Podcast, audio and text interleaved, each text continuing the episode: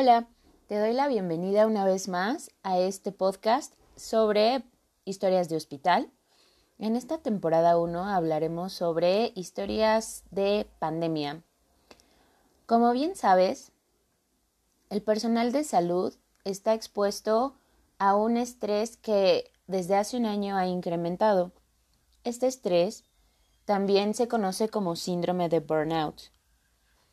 Hoy hablaremos de la salud mental del personal de salud y de lo importante que es tener buenos hábitos de sueño, tener tiempo de relajación y alejarse un poco del ámbito hospitalario aunque parezca difícil, ya que este tipo de, problemas eh, causados por insomnio o estrés nos traen un desequilibrio emocional y mental. El día de hoy tenemos una invitada que va a tocar varios puntos importantes y en la descripción de este video dejaremos unos links para que puedan accesar a artículos donde vienen precisamente estos tips de relajación y de cuidados de piel. Gracias por acompañarnos. Les recuerdo mi nombre es Jessica, soy profesional de salud y comenzamos.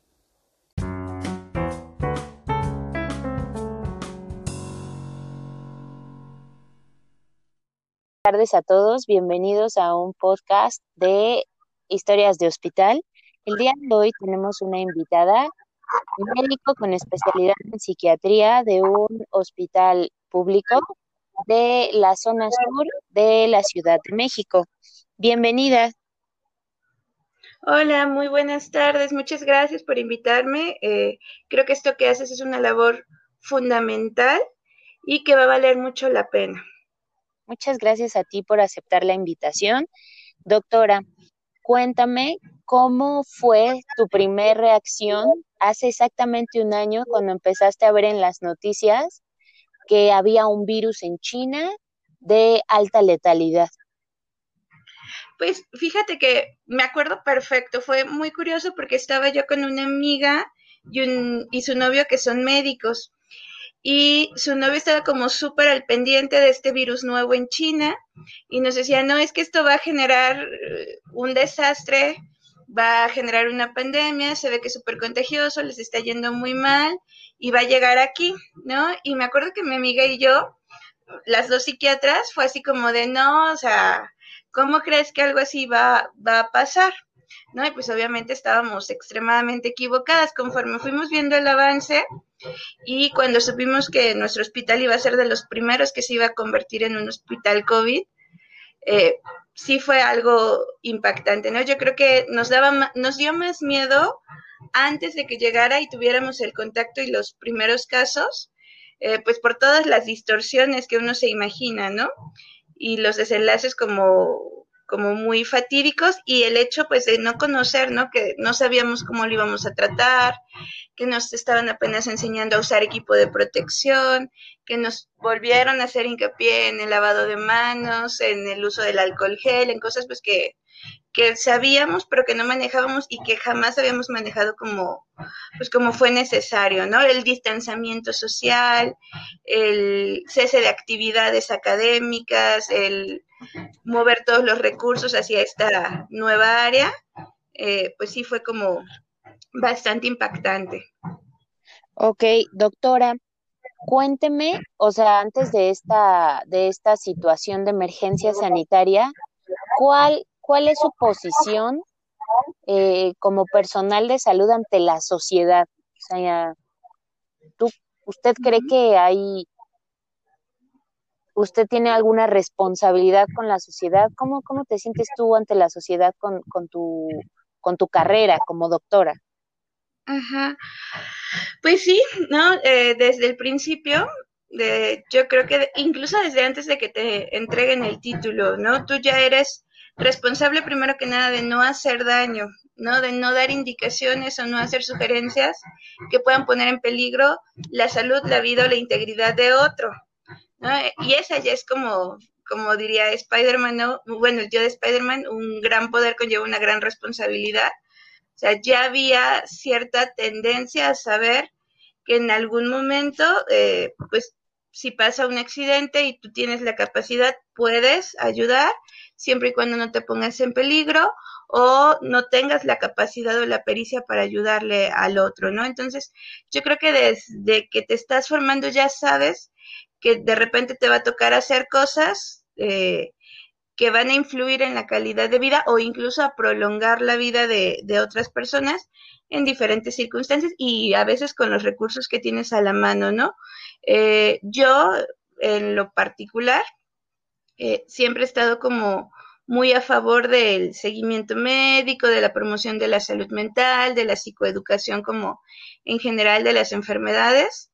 Entonces, eh, la cuestión de la educación a la población y con respecto a cualquier enfermedad, sea diabetes, hipertensión, depresión, ansiedad, no creo que es muy muy importante que la postura que tenemos ahora donde tomamos en cuenta eh, y es a veces lo que rige lo que vamos a hacer, lo que el paciente sabe, lo que el paciente quiere y lo que el paciente o la familia decide. ¿no? Que ya no es el modelo de antes donde lo que el médico decía que se hacía, se hacía. Ahora tenemos pacientes más informados, a veces desgraciadamente mal informados, y pues yo creo que es parte de nuestra responsabilidad también hacer lo que tú estás haciendo, generar lugares donde podamos platicar de una manera pues científica pero sencilla para que el conocimiento se transmita, ¿no? Y para que esto genere pues que tomemos decisiones adecuadas, tanto como personal de salud como población general. Exactamente, doctora. Y un punto importante, usted como especialista eh, de la salud mental, ¿ha notado, además, obviamente, de estas enfermedades respiratorias y de los cuadros neurológicos, etcétera, que se da por COVID, ¿ha notado eh, algún, eh, ¿cómo se podría decir? Malestar eh, alguna enfermedad mental a partir del COVID? No sé, incremento de ansiedad. Sí, sí, sí. Este, de hecho, nosotros, primero que nada, eh, en nuestra institución desarrollamos una brigada de salud mental, primero para el personal de salud, ¿no? Porque te digo, desde que el virus iba a llegar, ya estábamos ansiosos, ya había gente que dormía mal, ya había gente pidiendo permisos para no ir, ya había gente con obsesiones de limpieza, ¿no? O sea, eh, desde antes de que llegara ya nos estábamos como preparando o, este, como entrando en pánico, ¿no? Desde, yo creo que que nos avisaron que sí venía y que nuestro hospital iba a ser COVID. Eh, no, me acuerdo muy bien, nos dieron un curso para atención en crisis y primeros auxilios psicológicos para desastres, ¿no? O sea, es el curso que dan eh, cuando pues se quema un edificio, cuando hay un terremoto pues muy destructivo, un tsunami, ¿no? O sea, para, para cuestiones que van a cambiar la vida de la región que se afecta, ¿no? Y donde vas a tener que eh, trabajar con los recursos que tengas y a veces el único recurso vas a ser tú. Entonces, que te digan eso. Claro, claro. Muchísima responsabilidad, ¿no? A pesar de que nosotros pues, tenemos formación para hacer algunas de esas cosas, el hecho de saber que lo vas a tener que hacer y que lo vas a tener que hacer de manera continua y que lo vas a hacer con médicos, con enfermeras, con personas como de la misma área, que a veces son las personas más resistentes para este tipo de intervenciones, pues sabíamos que venía un reto súper grande, ¿no? Sí, así eh, es. Ajá. Y en población general lo mismo. ¿no? Este, me, yo me acuerdo que pasaba por la calle y decía, no, pues es que a mí ya me dio COVID psicológico cinco veces, ¿no? Yo ya me hizo P3, este, a mí me duele el dedo chiquito del pie y yo ya creo que es COVID, ¿no? Y los doctores igual, había cuadros que pues nada que ver con, con síntomas de COVID y lo mismo, ¿no? Hizo para todos, pedir anticuerpos, pruebas rápidas, otros estudios, todos estos medicamentos que salieron, este, pues indicados de una manera no segura, ¿no? Todavía no prescrita como, como adecuada. Y pues es eso, ¿no? Es el miedo, es el agarrarse a algo de que protegerse. Es esta cuestión, por ejemplo, de, del pánico por el papel higiénico. sí. Sí, Yo, me acuerdo que dije, es que yo no entiendo por qué, por qué pasa eso, ¿no? Y me explicaba un, un compañerito psiquiatra que el hecho de tener víveres en general te genera la sensación de que va, de que te los vas a comer, de que te los tienes que terminar y de que no te puede pasar nada mientras ese objeto esté ahí. Y por eso es ah. ¿no? El, si yo tengo mucho de esto, no me puede pasar algo hasta que me lo termine. ¿No? Entonces, ah, okay. sobre todo estas cuestiones como básicas, ¿no? O, eso es por un lado, por el otro lado es esta gente que dijo, yo no voy a salir de aquí hasta que esto se acabe, entonces me voy a comprar las mil latas de atún y todas las cosas no perecederas que pueden necesitar porque me voy a meter en un búnker, ¿no? Obviamente nadie sabía que iba a durar tanto tiempo.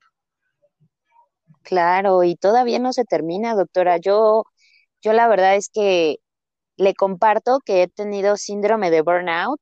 Claro. Este, TOC desde que inició, claro que sí. Yo creo que ya desde antes, por esto de que siempre nos dicen el lavado de manos, tus cinco momentos, este, ya sabe.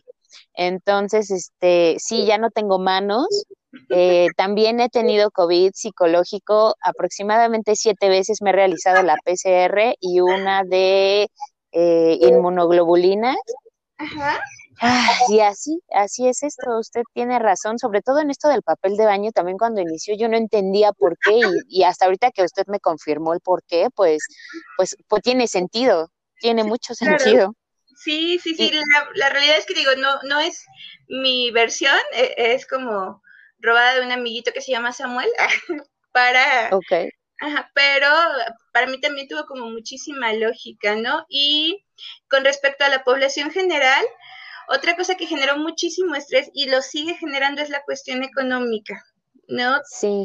Toda la gente que tiene que salir a trabajar porque no tiene una alternativa y que se le cerraron, por ejemplo, yo tuve pacientitos que me llamaban y era de, yo tengo un puesto en el mercado y los mercados están cerrados y de ahí comemos todos, ¿no? O, o yo soy taxista y pues subo desconocidos a mi coche, ¿no? Y cuando alguien todo se estornuda o algo, o sea, casi que si lo quiero bajar en ese momento. Sí, sí. Sí, sí, o las plazas comerciales, tantas, tantos trabajos que sí se han perdido, ¿no? Así es, o pasar y ver restaurantes cerrados, negocios cerrados. Yo sí me pregunto, ¿no? ¿Qué habrá pasado con la gente que administraba eso, que trabajaba ahí, que era dueña de eso? Pues también están pasando por momentos difíciles y hay algo que se llama trastorno adaptativo, ¿no? Cuando pues todas las cosas que conoces se mueven de su lugar y tú estás tratando de ver cómo te adaptas y en ese transcurso el estrés genera que no duermas bien, que no comas bien, que estés irritable y, y un montón de cosas que no generan un, un trastorno o un diagnóstico psiquiátrico como completo a veces, pero que sí da muchos síntomas y que sí llega a interferir con la calidad de vida, ¿no? Y eso tanto en población general como decías hace un momento, el burnout, ¿no? El burnout este, llegó y, y se ha quedado y se han desarrollado estrategias para eso, pero precisamente lo que te comentaba hace un ratito, somos la población más difícil. ¿no? Hasta que no estemos de veras súper tronados, nos damos cuenta creemos que no nos va a pasar y pues también los médicos recurren mucho a la automedicación, ¿no? Y la principal automedicación del personal de salud ha sido el alcohol, el tabaco. Claro, sí, sí. Los índices de consumo de, de sustancias también es una cuestión que hemos estado tratando de medir y pues tratando de sugerir que no se haga, porque aparte te pones en riesgos, ¿no? Al, al disminuir tu capacidad pues cognitiva, obviamente disminuyes tus medidas de cuidado, pero sí, o el consumo de alcohol en particular se ha incrementado mucho en el personal de salud y es algo pues que les invitaría como a, a meditar, ¿no? Si para dormir beben, si para convivir beben, si cuando llegan a casa están muy ansiosos y no pueden soltarlo hasta que hasta que hacen algo como esto, pues entonces a lo mejor ya hay algo ahí, ¿no? A lo mejor ya hay una ansiedad, un síndrome de burnout, algo con lo que podemos ayudar desde una terapia, desde un, a veces cambios en el estilo de vida, nosotros promovemos mucho algo que se llama autocuidado, ¿no? En, fuera de horario de trabajo, tratar de dormir bien, tratar de comer bien, tener pasatiempos, desconectarse del COVID, que era una recomendación que se estaba haciendo muy frecuentemente, ¿no? Este, ya no leas las cosas que ponen en Facebook que tienen que ver con COVID. Apaga el radio un ratito, este, las noticias no las veas, ¿no? O sea, desconéctate un ratito para que puedas como conectarte contigo de nuevo, mantén el contacto con tus seres queridos, ¿no? Manténlos informados. Yo creo que a muchos nos pasa que tenemos familiares no médicos y, y, yo me acuerdo mucho de mis papás, ¿no? Porque pues nada que ver con la medicina y era el estarles recordando, ¿no? El, el semáforo así quiere decir esto, este, no vayan a, yo me acuerdo muchísimo, ¿no? Hace como cuestión de poquitos meses, mi mamá me escribe diciendo que alguien va a organizar un bautizo en Zacatecas y yo le digo, ¿cómo, cómo se te ocurre siquiera pensar ir, ¿no? Sí. ya sí, sí, sí. De, la, persona que organiza el bautizo, pues ya es su bronca, ¿no? Pero, pero no, no puedes. Pero tú, ajá, sí, claro. Sí, yo sí te Doctora. Dime, dime. Algo, algo súper importante este, ¿cómo se han dado los contagios alrededor de su equipo de trabajo en el hospital donde usted se encuentra? Sí, pues fíjate que yo creo que el hecho de que nos hemos cuidado mucho como equipo, por ejemplo, cuando nos enseñaron a ponernos el equipo de protección, era te lo pones tú y luego le ayudas a ponérselo a tu compañero y a la hora de retirárselo se están observando y si algo pasa, se lo dices como de una manera amable, pero tratas como de que todo esté eh, pues en orden, ¿no? Y yo creo que fuimos de los primeros lugares en México que nos capacitaron, porque yo me acuerdo que nosotros todavía no estábamos atendiendo eh, pacientes COVID y ya, nos, y ya nos estaban diciendo cómo. Y yo tenía un amigo médico que trabaja en el norte del país y yo le decía, oh, mira, lo que vas a hacer es te vas a poner una bata quirúrgica, te vas a poner doble guantes, te vas a poner gogles, te vas a poner cubrebocas, gorrito y te lo vas a retirar en este orden y te vas a lavar este con alcohol gel cuando te quites el primer par de guantes y así, ¿no? O sea, a mí me tocó instruirlo porque todavía él, él trabaja en, un, en una institución pública de, de IMSS, ¿no? Entonces a ellos todavía no les habían dicho y ellos ya estaban como como atendiendo, ¿no? Entonces, me acuerdo también mucho que dije, es que no puede ser que no estemos como compartiendo la información que se genera y qué bueno que se abrió esto de que ya todo lo que es COVID es para todo el mundo, independientemente de la institución, porque era indispensable, o independientemente del país, el idioma, el acceso como tan libre que se ha dado esta información, pues yo creo que nos ha beneficiado muchísimo. ¿No? Pero sí me tocó vivir en carne propia, tener que capacitar a, y aparte mi amigo es anestesio y yo psiquiatra, ¿no? O sea, ¿en qué momento? sí. claro. pero, pero, ¿esto más o menos en qué fecha fue, doctora? O sea, usted estaba capacitando, ustedes ya les habían dado una capacitación, ¿en, qué meses de...? En marzo, me acuerdo muy bien que fue en marzo que nos empezaron a capacitar. Y en marzo... Justo hace un año. Así es. A mí me estaba tocando, yo estaba haciendo una alta especialidad, iba entrando, llevaba ya seis meses como rotante en este mismo hospital, pero iba como entrando a esta cuestión del alta y toma la COVID, ¿no? Qué difícil. Sí, sí, ha sido difícil, pero yo creo que también ha sido muy enriquecedor, ¿no? Ha, valido mucho la pena. A mí me gustan mucho los trastornos neuropsiquiátricos y COVID me ha dado para estudiar como ya te imaginas.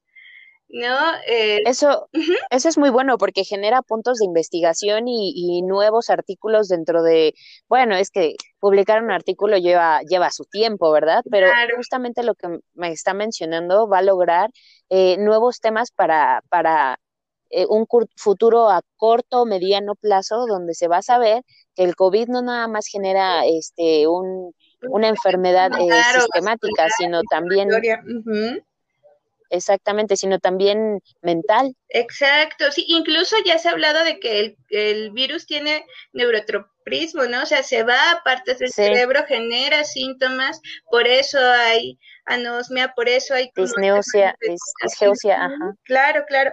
Entonces, o sea, si va para allá, ¿qué hace? Pues todavía no sabemos lo que sabemos, lo, lo hemos sacado de los casos que vemos y de los virus que se parecen, ¿no? Y que sabemos que dan procesos posencefalíticos y que dan fatigas crónicas y que te dan como depresiones, ansiedades, cuestiones como eh, muy inflamatorias, podríamos decir hasta cierto, cierto punto, pero también muy emocionales.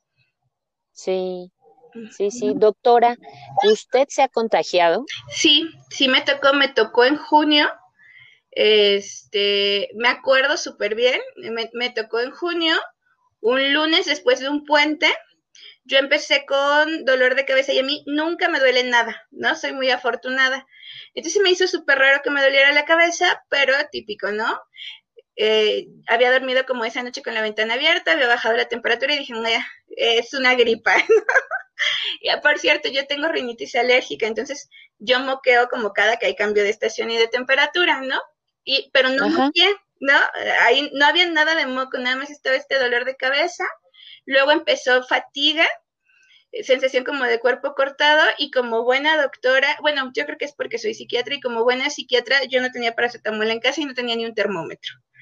¿no? Entonces me acuerdo que dije, bueno, pues creo que tengo fiebre, pero pues como las mamás, ¿no? De me toco la cabeza y me siento caliente. Entonces, eh, como te digo que era puente, mis roomies, que también son médicos, no estaban. Así que me tocó pedir un Rappi para que, perdón por la marca. sí, sí, no, te, no se preocupe. me tocó pedir un servicio para que me trajera un termómetro y, un, y una caja de paracetamol ¿no? Entonces me tomó la temperatura y tenía 40, ¿no? Entonces en ese momento le escribo yo a mi coordinadora y le digo, mire, dormí con la ventana abierta. Ajá, toda la explicación. dormí con la ventana abierta, no creo, justo me acababan de hacer un hisopado como una semana o diez días antes, ¿no? Este, pues yo creo que es como otra cosa, pero pues me siento mal y yo nunca me siento mal, ¿no? ¿Qué hago? Eh, ya me tomé mi paracetamol, ya empecé con suerito. Me dijo, no, pues vuelve a ir a que te hisopen y vemos, ¿no? Y, ah, y me acuerdo que me tocaba como guardia al día siguiente. También venía como de una semana pues muy pesada, ¿no? Ya llevamos como tres meses de pandemia este, estábamos contestando teléfonos 24 horas por lo de la Brigada de Salud Mental. Estábamos viendo pacientes con manifestaciones de ansiedad súper intensa, sobre todo por el no poder respirar y pues el, pues no sé qué me van a hacer, no sé si porque me hospitalizan me voy a morir y todas estas cosas que, que ya me imagino que han visto la mayoría de ustedes. Entonces, la verdad es que estábamos también medio burnouteados, seguíamos con lo académico, ya lo habíamos retomado y justo me había tocado dar como dos, tres exposiciones seguidas. Entonces, yo lo justificaba todo, ¿no? Para mí era todo menos COVID y es algo muy chistoso porque, como dices tú, ¿no? Hay, hay personas que han tenido COVID psicológico mil veces, pero la única vez que a mí me dio, yo juraba que eran mil cosas, pero que no podía hacer eso, ¿no? La negación es todo lo que daba. Total, me hago mi PCR, me sigo sintiendo pues mal, me tarda 48, un poco más de 48 horas en que me la entreguen. Este, no le aviso a nadie, o sea, le aviso a mi, a mi supervisora, les digo a mis compañeritos, les digo que no tengan miedo porque seguro es otra cosa. Me quedo en casa, este, sale positiva y entonces me, dicen, ¿sabes qué? Pues empezamos con todo. Ya me estaba yo checando saturación, temperatura y todo. Con mi paracetamol cada seis horas, la realidad es que ya estaba pues relativamente bien. Eh, pero de, de, todas maneras, me, me, llevaron como a que me, me invitaron a que me hiciera una tomografía, me la realicé y me hicieron como estudios de rutina. Sí salieron algunas cuestiones inflamatorias ahí alteradonas de función hepática y otras cosillas que pues obviamente no tenía yo antes. Y este, y pues aparte, para hacerme estos estudios, como fue dentro de mi misma institución, me dijeron, es que la tienes que avisar a un familiar, ¿no? Porque qué tal que te tienes que quedar. Ay, no. No, sí, y aparte te digo, mi familia pues no está en esta ciudad, ¿no? Entonces, me acuerdo que di el teléfono de mi novio y le, di, le escribí un mensajito y le dije, ¿sabes qué? Me dijeron que tengo COVID, este, tengo que hacerme unos estudios y pues dependiendo de los estudios me quedo o no me quedo, pero no puedo pasar mis cosas, ¿no? Entonces, así como después que este sea el último mensaje que te mande. Sí, sí, sí, se siente la sensación de me estoy despidiendo, no sabemos lo que vaya a pasar. Exacto, ¿no? Entonces, sí fue un momento muy difícil. Ay, sí. Em, todo salió bastante bien, ¿no? Eh, no, no hubo en TAC, básicamente limpia, ¿no? Realmente yo no fumo, no hay como otras situaciones, pero eh, pues sí me han tocado casos de personas jóvenes, sanas, más delgadas que yo, que, que sí hacen neumonías porque pues es una lotería genética, ¿no? Total, que pues realmente yo me la pasé en casa con suerito de paracetamol, dormía como koala, ¿no? Veintitantas horas al día. Sí. Pero hambre, este, a mí sí me dio anosmia. Eh, me acuerdo que me di cuenta porque me estaba comiendo un mango y no olía nada y dije, ¿qué pues? Esto no sirve. y dije, ah, no, pues soy yo, ¿no? Este, me tocó tener muchísimo apoyo por parte de, de mis superiores, mis compañeros, todos mis escritos me escribieron, o sea, se manejó con confidencialidad, pero aún así los que se enteraron por cualquier circunstancia, porque me tocaba rotar con ellos, una clase o algo, o sea, se portaron extremadamente bien. De mi equipo, de hecho, de todos los psiquiatras del hospital, yo fui la única que se enfermó, ¿no? Eso quiere decir pues que estábamos haciendo las cosas bastante bien. Sí, sí, con la capacitación que me comenta que, que dieron desde el inicio. Y esta cuestión, o sea, yo en cuanto detecté algo, le avisé a mi supervisora. Te digo, yo creía que no era, pero en cuanto dije, esto no es normal, paré, dejé de salir, no me moví y pues por eso también no hubo como un contagio dentro de nuestro grupo, ¿no? Y que yo creo que es importante, hay que hacerle caso, caso a nuestros síntomas, aunque creamos que es otra cosa y lo podemos justificar de mil maneras, ¿no? Porque yo creo que si me hubiera ido con la finta de estoy cansada y dormí con la ventana abierta, eh, sí. podría haber contagiado a todo mi equipo. Sí, sí, cuando hay síntomas sí hay que cuidarnos, pero también es importante como eh, los asintomáticos, que se habla de que es alrededor de un 60% de la población que que no tienen ni un solo síntoma y, siguen saliendo reuniones y ahí está el problema porque entonces puede llegar conmigo y yo puedo manifestar síntomas o puede agravarse la situación. Exacto, por eso la cuestión del distanciamiento social es fundamental, ¿no? El hecho de, del usar cubrebocas, el tratar de no hacer actividades que no sean esenciales. No, pues hay, hay un montón de cosas que ya sabemos que debemos y no debemos hacer y que son importantes, ¿no? Por ejemplo, nosotros, este hisopado que te digo que me había hecho antes del que salió positivo, es, era parte del protocolo de nuestra institución, ¿no? Cada cierto tiempo te debes de hisopar porque no sabes si eres un asintomático. Muy bien, ¿y esas son medidas que está llevando a cabo su institución? Sí, sí, así es. es ah, excelente. es parte de, ¿no? Y si tienes síntomas, no vas ese día al trabajo, haces cita y vas y te haces el estudio, puedes hacerlo ahí, lo puedes hacer particular, como, como tú prefieras. Y una cosa de la que estoy muy orgullosa de mi equipo, porque en otros lados ha pasado, ¿no? Que, que ya han faltado 20 veces porque eh, otra vez algo pasó y salen asintomáticos. En mi equipo, este, yo creo que tres personas han faltado una vez en todo ese año ¿no? Porque tuvieron, pues, ya sabes, ¿no? Mexicanos y una diarrea o cualquier cosa, pero, claro. pero extremadamente responsables, ¿no? En cuanto había algo que era fuera de lo normal, eh, lo reportaban, guardaban distancia y iban. Otra situación que pasó, que les pasó a dos de mis compañeritos, eh, les tocó atender a un paciente que estaba muy agitado en área de urgencias, que supuestamente no era COVID, pero a la hora de la hora sí fue, ¿no? Un asintomático. Sí, sí, sí. Entonces estuvieron expuestos con todas las, bueno, no con todas las medidas porque no tenían careta, ¿no? Sí llevaban cubrebocas, pero como estaba tan agitado y tuvieron que estar cerca y todo, y el paciente iba sin cubreboca, eh, ajá, entonces, este, sí tuvieron que aislarse un ratito, eh, tuvieron COVID psicológico. Sí. Porque me preguntaban, ¿no? ¿Y tú qué sentiste? No, pues esto. Y era así, ay, yo siento lo mismo. no, pero. pero no, pero Dios, no les tocó. ¿no? Salieron negativos. Ah, bueno. No tuvieron, en cuanto les dijeron que eran negativos, se les quitaron todos los síntomas. Sí, así pasa. Obviamente no tuvieron fiebre ni nada, pero sí así como, ay, como que me duele la cabeza, ay, como que estoy cansado, ay, como que, ¿no? Pero pues era el mismo estrés, ¿no? Exacto, exacto.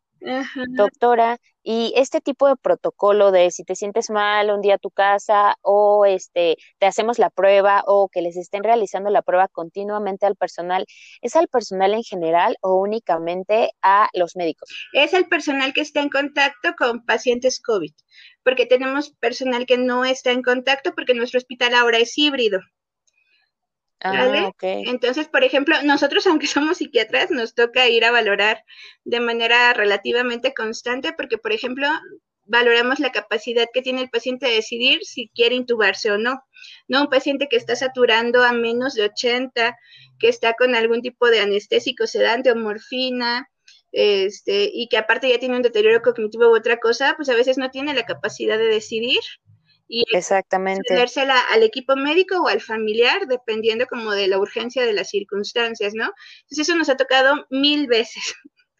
¿No? Eh, es excelente esa institución donde se encuentra, porque, bueno, he tenido la oportunidad, inclusive donde, donde yo laboro, no hay como tal esa parte psiquiátrica que, que, como lo que usted está haciendo. Está, está excelente. La verdad suena muy bien. Sí, sí, la verdad es que estoy muy, muy orgullosa de mi institución. Eh, me encanta formar parte de ahí y, y, yo creo que hacen bien las cosas, ¿no? Y nos enseñan a hacer, a intentar hacer las cosas de la manera correcta, ¿no? A veces es muy difícil, muy, muy difícil, pero vale la pena porque desarrollas eh, conocimiento, desarrollas práctica, desarrollas también una manera de, de llevarte, ¿no? Y lo compartes, ¿no? Como te decía, yo ya le andaba capacitando a, mi amigo del norte cómo, cómo ponerse y quitarse el equipo de protección, o me tocó decirles a mis ex ¿no saben qué? Los delirium COVID son así, ¿no? Si les llega un paciente, oh, excelente. fíjense que, que esto o lo otro, ¿no? Hace no mucho me escribió un amigo neuropsiquiatra, oye, tengo un paciente que está como raro, supuestamente no es COVID, bla, pero pues está raro, ¿no? No sé si una encefalitis autoinmune, herpética o sean manifestaciones neuropsiquiátricas de COVID. Y yo, pues es que sí puede ser cualquiera, ¿no? Entonces ya le das como su, bueno, a mí te digo que me gustan mucho estas cosas, entonces ya entre que les mando, tengo un amigo que se ríe mucho de mí porque cuando me pide un artículo le mando cinco o siete. Ah, excelente. Entonces me dice que, es mi ataque especial, ¿no?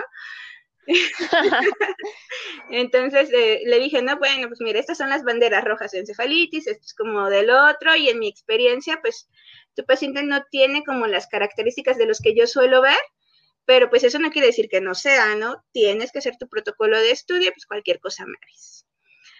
¿No? Entonces, pues a mí me, encanta mi trabajo, me, me, gusta mucho, he aprendido muchísimo. La realidad es que yo, justo cuando estuve enferma, la realidad es que no leí nada, no dije, no voy a leer porque me voy a asustar. Sí, sí, sí eh, pasa eso. Eh, ahí, ahí, me bloqueé y me aventé como tres temporadas de Grey's Anatomy. bueno. ya había visto Betty la fea, ¿no? Entonces. Ajá, sí, sí. Doctora, otro punto importante, ¿ya la vacunaron? Sí, ya tengo mis dos dosis. Ah, excelente, ¿eso cuándo fue? Eh, mi última dosis fue hace más o menos tres semanas, si no recuerdo mal. Ajá, y fui de las que se desfasaron una semana, entre una semana y diez días, por esta cuestión de que la distribución no quedó como querían y no llegaban las vacunas y todo esto, pero pues no fue mucho tiempo, ¿no? Hay, ha habido personas que han tenido que esperar más. Sí, sí, doctora, ¿y qué vacuna le pusieron? Ah, ¿De qué laboratorio sí, fue? decir la marca, Pfizer. Sí, sí, sí, Pfizer fue. Sí, fue la de Pfizer. ¿Tuvo, ¿Tuvo alguna reacción su cuerpo? Sí, muy leve. Tuve dolor en el sitio de aplicación. Todavía cuando movía el brazo al día siguiente me dolía. Eh, de hecho, me dijeron que entre más lo movías, menos te dolía. Entonces, para la segunda aplicación estaba como moviéndolo mucho y sí me dolió menos como tip. Eh, con la primera dosis tuve una, una rinitis y tuve como conjuntivitis. Eh, por la noche de la segunda vacuna me desperté así como súper empapada en sudor.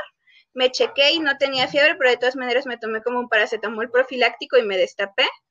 Este, y me mantuve como hidratada y pues nada más, ¿no? No hubo como reacciones eh, fuertes. Me han dicho los conocidos que tengo que quienes tuvieron COVID sí tienen manifestaciones como un poquito más fuertes y los que no, casi, casi nada más es el dolor del brazo.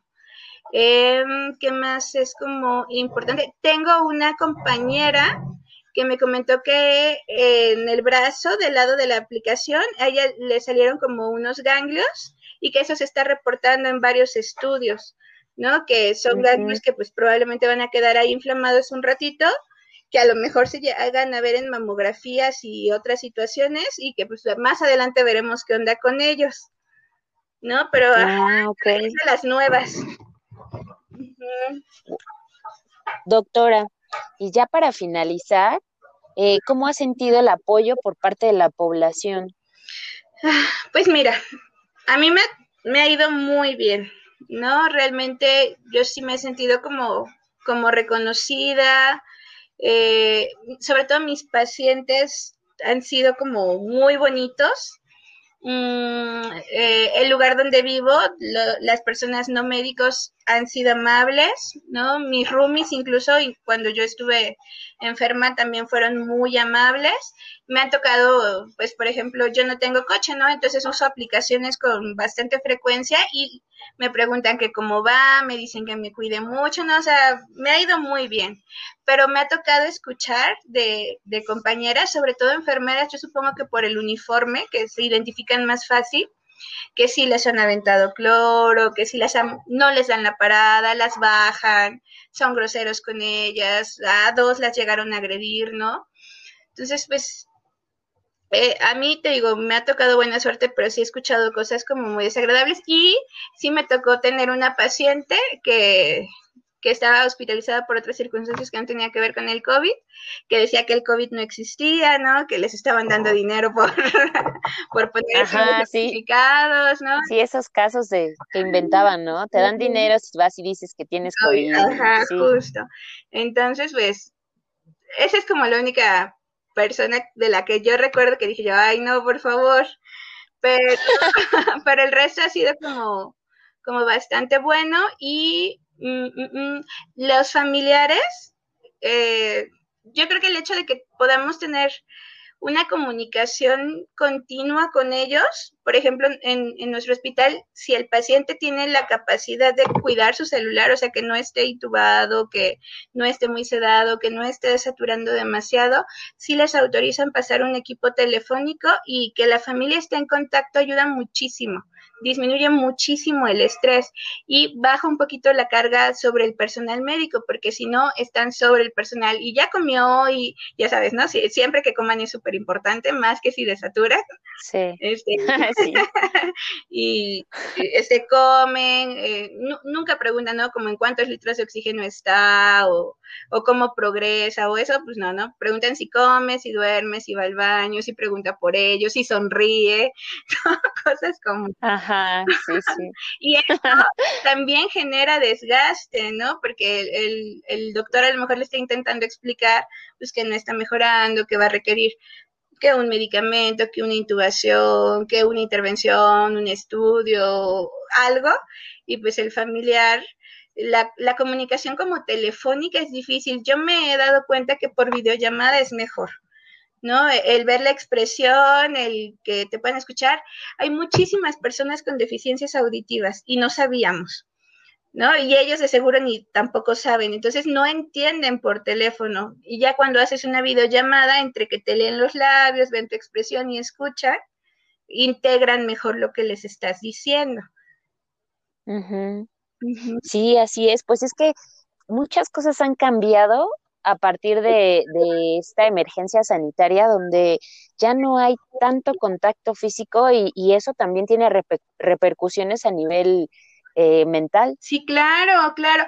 De hecho, eh, también me tocó mucho que yo me considero extrovertida, ¿no? Pero amigos mucho más extrovertidos, ir al cine cada semana o, o a bailar cada semana o o de viaje a pueblear o lo que sea, pues su vida cambió totalmente, ¿no? Yo era ya medio alcohólica, entonces sí me pegó, pero ah. me pegó más por el lado de, híjole, ya no puedo hacer cosas que antes hacía, pero ellos que su estilo de vida era como dependiente de, de este tipo de diversión externa, no, pues sí se poncharon, ¿no? Ya mi diversión ya era ver Netflix, entonces no, no me pegó tanto.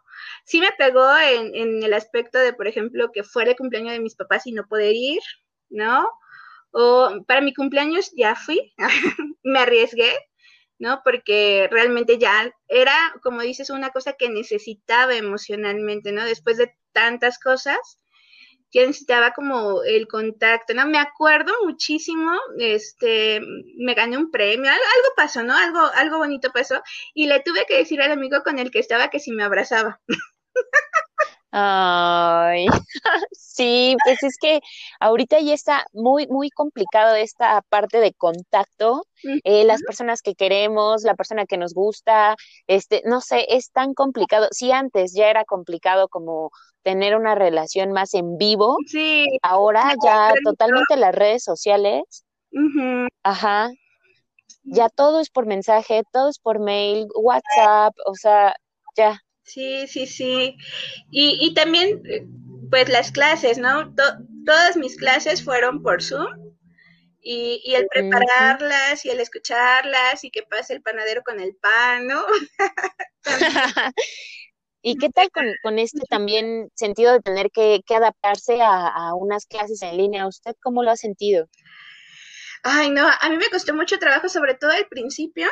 De por sí a mí no me gusta exponer, ¿no? Entonces, eh, hacer presentaciones PowerPoint no me molesta, pero el exponer, eh, sí. Lo que estuvo padre es que involucraron otras instituciones aparte de la de nosotros, y entonces el intercambio era muy rico, ¿no? Esa fue como una gran ventaja. No, no nos quedamos solo con lo que nuestros maestros dicen, sino que ya tuvimos como maestros invitados, compañeros invitados. Ese estuvo como muy padre, ¿no? Eh, eh, eh, por ejemplo, tuve la fortuna de que no nos hicieron exámenes, Ah, ¿no? Porque pues, bueno, ajá. eh, yo supongo, no, no sé, tengo una amiga, por ejemplo, que ella para su, su titulación sí le hicieron examen y que era así como, prendes la cámara en un lugar donde estés sola, nos vas a enseñar que no tengas apuntes, ¿no? Así como, como muy, muy extraño, ¿no? Y la realidad es que hacer trampa, pues no sé qué tan fácil o, o, difícil sea, ¿no? Hay gente que es extremadamente hábil con la tecnología y hay gente, pues que es extremadamente mañosa con los acordeones, ¿no? Entonces, Ajá. quién sabe, ¿no? Y hay gente que es muy mala con la tecnología y que a lo mejor cierra su examen antes de tiempo, ¿no? Sí, sí, sí. Sí, entonces Pues todo eso es complicado. sí, yo, yo he notado que también este tener clases en línea en lo personal a mí no me gusta.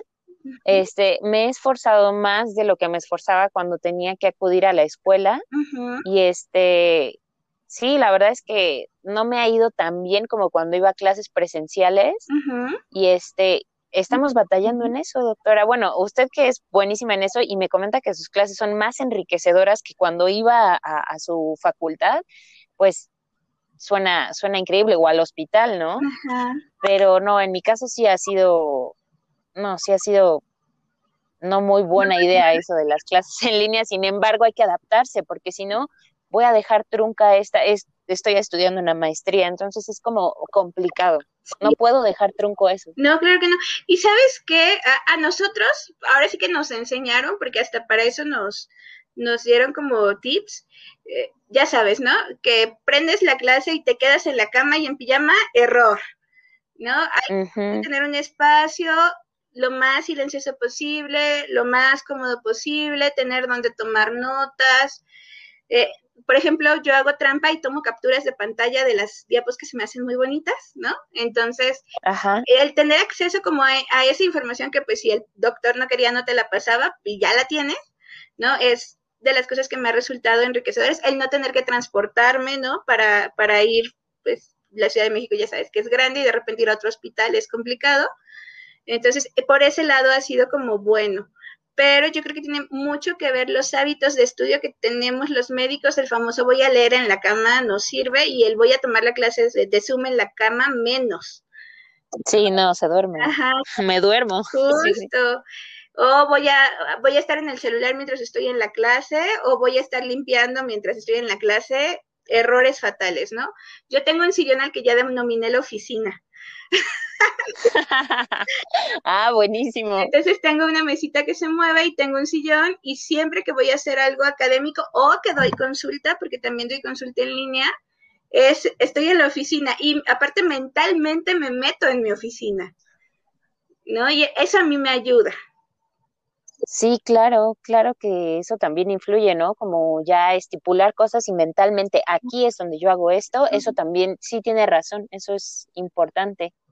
Sí, pues doctora, esto es todo de, de mi parte. Gracias por, por haber aceptado eh, contarme su historia de vida en esta pandemia y le mando un abrazo muy fuerte. ¿Qué le ah. pareció a usted? ¿Le gustó? Sí, sí, fue muy, muy enriquecedor. Me, ya había pensado yo que estas situaciones tienen que compartirse, ¿no? Porque es terapéutico para el que las comparte y porque muchas personas de seguro pasaron por cosas similares y no saben qué hacer con eso, ¿no?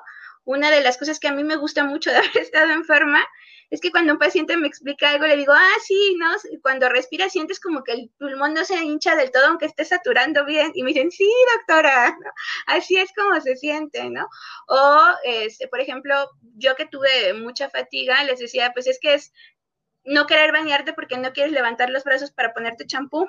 No, o sea, es, es tonto, pero si no lo has sentido, te cuesta mucho trabajo entenderlo y dices, ay, no, es un pretexto, ¿no? Es flojera o es, o es otra cosa, pero a mí, desde ese lado, o sea, digo, gracias a Dios a mí no me quedaron como secuelas importantes, pero el, el poder entenderlo desde los dos lados, ¿no? Desde el fisiopatológico, desde el de la experiencia clínica y el de la experiencia de vida, creo que para mí ha valido la pena eh, espero que para mis pacientes también me, me vuelva un poquito más empática con ellos.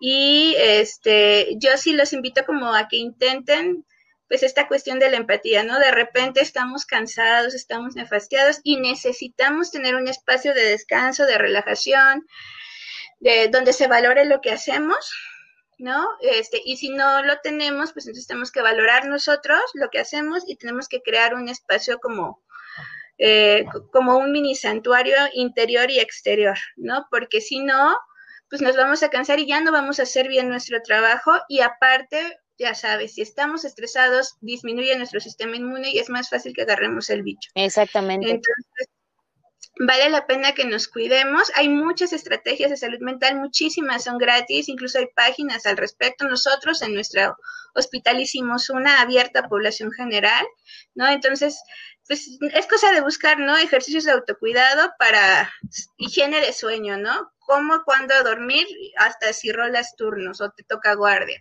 ¿Qué onda con el cuidado de la cara, ¿no? Y el, el acné que está saliendo por el uso de mascarillas, cómo cuidarte la cara, qué productos usar, qué productos no usar. Todo esto también es importante. Doctora, yo tengo acné por la mascarilla. O sea, lo dijo ahorita, lo dijo ahorita y dije, ¿what? Ah, o sea, de verdad yo no tenía acné, pero a partir de todo esto, no sabe cómo traigo mi cara. Sí, claro, sí, y, y hay solución, ¿no? Hay un jaboncito azulito de Avenue. Aven. Sí, sí, sí. Que lo ideal es lavarte mañana, tarde, noche y rotar los cubrebocas, este, rotar a tela, al N95 y al quirúrgico, ¿no? Porque hacen presión en diferentes áreas y eso genera menos fricción.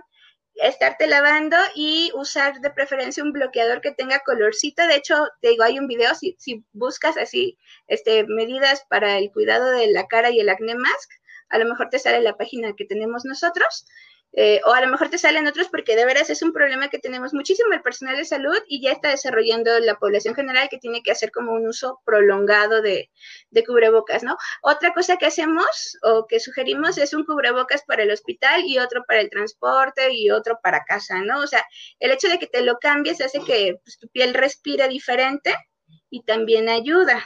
Ah, excelente. Y a veces pues hay quien necesita antibiótico, ¿no? Porque pues produce más evito y ahí hay bacterias y pues ni modo. Y pues ahorita los dermatólogos pues, también están haciendo su aguinaldo, su agosto. Sí, ¿verdad? Sí, porque yo ya me estaba, justamente me había empezado a poner clindamicina, gel en la cara. Pero, este, pues no, la verdad es que efectivamente se le atribuye al cubrebocas o a estos turnos donde se alargan de más y a qué hora te lavas la cara cuando hay tanto trabajo, ¿no? Claro, que también es eso, ¿no? O sea, debes hacer un espacio para comer y para lavarte la cara. ¿Por qué? Porque si no te cuidas, lo que decíamos, no vas a poder, ¿no? O sea, si tú no estás emocionalmente y físicamente bien, vas a cometer errores, ¿no? Entonces, vale la pena porque ¿cuánto te toma quitarte el cubreboca? O sea, hay que lavarse las manos, quitarse el cubreboca, lavarse la carita, lavarse las manos y cambiar de cubreboca o ponerse el mismo otra vez, no pasa nada, ¿no? ¿Qué te gusta que tardemos? ¿Entre 5 y 7 minutos? Sí. ¿No? Vale la pena. Sí, sí. Pues, doctora, le vuelvo a agradecer por haber estado en este su podcast. Y muchas gracias. Este, le mando un abrazo muy, muy fuerte y me da mucho gusto que haya eh, médicos trabajando todavía con actitud positiva, este, compartiendo esa felicidad o ese buen ánimo, ese optimismo con los demás, porque es como una luz realmente. Es una luz en estos momentos que muchos compañeros no la están pasando bien, han tenido pérdidas o se han enfermado y se han enfermado realmente muy feo. Entonces yo le agradezco a usted que siga con esa actitud, con esa empatía y este gracias de verdad por habernos acompañado. Ay, gracias a ustedes por la invitación. Realmente espero que esto sea útil. Si les puedo apoyar en cualquier otra cosa, pues ahí por ahí ando disponible, que te pidan mis datos y ha sido un placer compartir mi historia con ustedes. Que tengan muy, muy bonito día y hasta luego. Hasta luego, gracias. Gracias.